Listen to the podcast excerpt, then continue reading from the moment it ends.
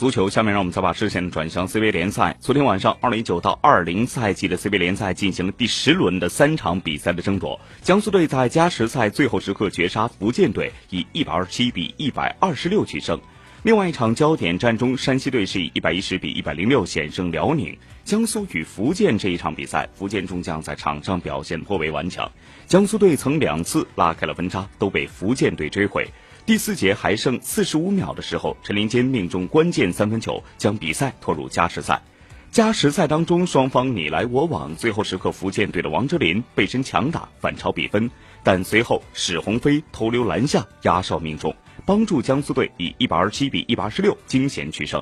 江苏队的吉布森砍下全场最高的四十二分和八个篮板，福建队的劳森得到全队最高的三十七分，王哲林表现不足，入账二十四分。